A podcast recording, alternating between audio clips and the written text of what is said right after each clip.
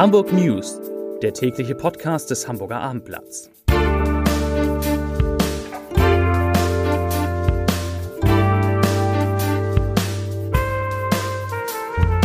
Moin, mein Name ist Lars Heider und heute geht es um einen großen Deal im Hamburger Hafen, der in den frühen Morgenstunden bekannt wurde und dann im Verlauf des Tages für ein bisschen Ärger gesorgt hat, bei einigen zumindest. Weitere Themen.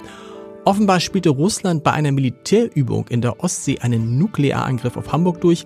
Die ehemalige Alsterhauschefin leitet künftig das KDW, das große KDW in Berlin und Herbert Grönemeyer ist am Freitag in besonderer Mission in der Stadt. Dazu gleich mehr. Zunächst wie immer die Top 3 und da lösen wir schon auf, in welcher Mission Herbert Grönemeyer in der Stadt ist. Denn auf Platz 3 Klimastreik in Hamburg mit Grönemeyer.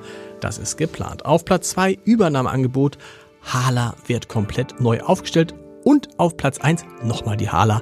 Hala-Deal. Klaus Michael Kühne reagiert empört. Das waren, das sind die Top 3 auf abendblatt.de. So, und damit sind wir schon wieder bei der Hala, der Hamburger Hafen und Logistik AG, denn die bekommt eine neue Gesellschafterstruktur. Die weltweit größte Containerreederei MSC mit Sitz in Genf wird in Zukunft über eine Tochter 49,9 Prozent der Anteile halten. Die Stadt Hamburg verringert ihren Anteil auf 50,1 Prozent. Und darüber informierte die Hala heute vor Öffnung der Börsen um 7.30 Uhr erstmals in einer sogenannten Ad-Hoc-Mitteilung und um 8.15 Uhr gab es eine sehr kurzfristig anberaumte Pressekonferenz, auf der ein sichtlich gut gelaunter Bürgermeister Peter Tschentscher von einer wegweisenden Transaktion sprach und sagte, dass der Senat in der Vergangenheit gezielte Aktivitäten unternommen habe, die Wettbewerbsfähigkeit des Hafens zu erhöhen und dass dieser Deal jetzt, ich zitiere wörtlich, der maritimen Wirtschaft die notwendige Schubkraft bringen und schnell umgesetzt werden soll. Zitat Ende. Das klingt alles ganz gut und trotzdem hat der Schweizer Milliardär und Hapag-Lloyd-Miteigner Klaus Michael Kühne verschnupft auf den überraschenden Zusammenschluss der Hala mit MSC reagiert. Denn er sagte, diese Lösung ist ein Affront vor allem gegen Hapag-Lloyd als größten Nutzer und damit größten Reedereikunden des Hamburger Hafens. Die unternehmerische Führung der Hala liegt weiterhin bei der Stadt Hamburg nach dem Motto Hafenwirtschaft gleich Staatswirtschaft. Das war ein Zitat. Klaus-Michael Kühne hatte erst vor einigen Tagen im Hamburger Abendblatt eine Hala-Übernahme durch ihn oder Hapag-Lloyd ins Gespräch gebracht und äh, ja, was macht er jetzt? Das ist die große Frage. Offensichtlich will sich der 86-Jährige nicht mit dem Deal zwischen MSC und Hala abfinden. Noch ein Zitat von Klaus-Michael Kühne. Er sagt, ich kann Hapag-Lloyd nur dringend raten, selbst und sofort ein Übernahmeangebot für 49,9 Prozent der Hala-Aktien abzugeben. Wenn Hapag-Lloyd es nicht tun würde, erwägt meine Kühne Holding AG es kurzfristig zu tun. Zitat Ende. Da ist also richtig was los.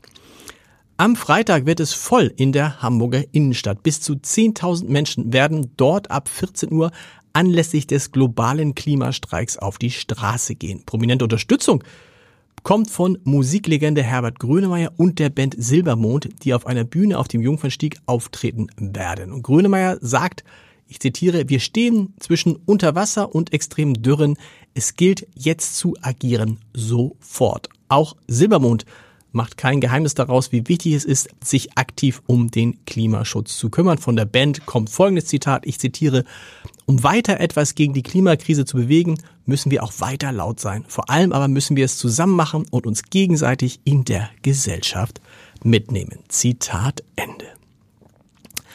Luxus als Lebensgefühl, damit kennt Alexandra Bagehorn sich aus. Drei Jahre war sie das Gesicht, die Chefin des Hamburger Alsterhauses am Jungfernstieg, bevor die Wahlhamburgerin im vergangenen Herbst überraschend zum Schreibgerätehersteller Montblanc, der ebenfalls in Hamburg sitzt, wechselte. Jetzt kehrt sie zu ihrem früheren Arbeitgeber zurück, aber nicht ans Alsterhaus, sondern nach Berlin vom 1. Dezember an übernimmt die 40-Jährige die Leitung des berühmten KDW, das wie das Alsterhaus zur KDW Group gehört. Es ist ihr Traumjob, sagte Alexandra Bargehorn dem Abendblatt. Und sie sagt weiter, ich zitiere, ich hatte ein tolles Jahr bei Mont Blanc, aber dieses Angebot kann ich nicht ausschlagen. Das KDW ist das Kaufhaus in Deutschland und gehört auch international zu den besten Adressen. Zitat Ende. Und dort im KDW ist Alexandra Bargehorn jetzt für eine Verkaufsfläche von 50.000 Quadratmetern und für etwa 2.000 Beschäftigte zuständig. Zum Podcast-Tipp des Tages. Seit dieser Woche ist seine Dokumentation Ernstfall Regieren am Limit in der ARD-Mediathek zu sehen. Das gleichnamige Buch ist schon ein Spiegel-Bestseller, was auch daran liegt, dass Stefan Lambi, der Bundeskanzler Olaf Scholz und die Ampelregierung zwei Jahre lang mit der Kammer so eng begleiten durfte wie kein anderer Journalist, Dinge veröffentlicht, die bisher nicht bekannt waren und die über aus und, und über die er, so muss es heißen, ausführlich im Scholz-Update spricht dass ich mit ihm im Hamburger Mont Blanc Haus, irgendwie passt heute alles zusammen, live vor 100 Zuschauerinnen und Zuschauern aufgezeichnet habe.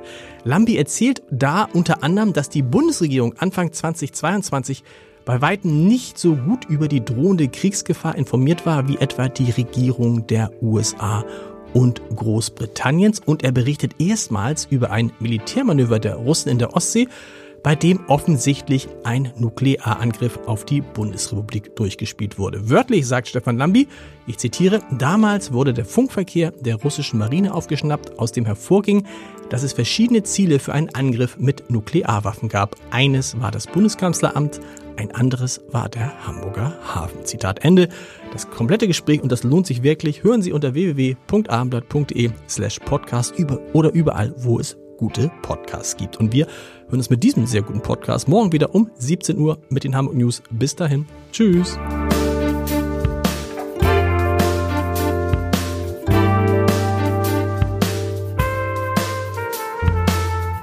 Weitere Podcasts vom Hamburger Abendblatt finden Sie auf abendblatt.de slash podcast.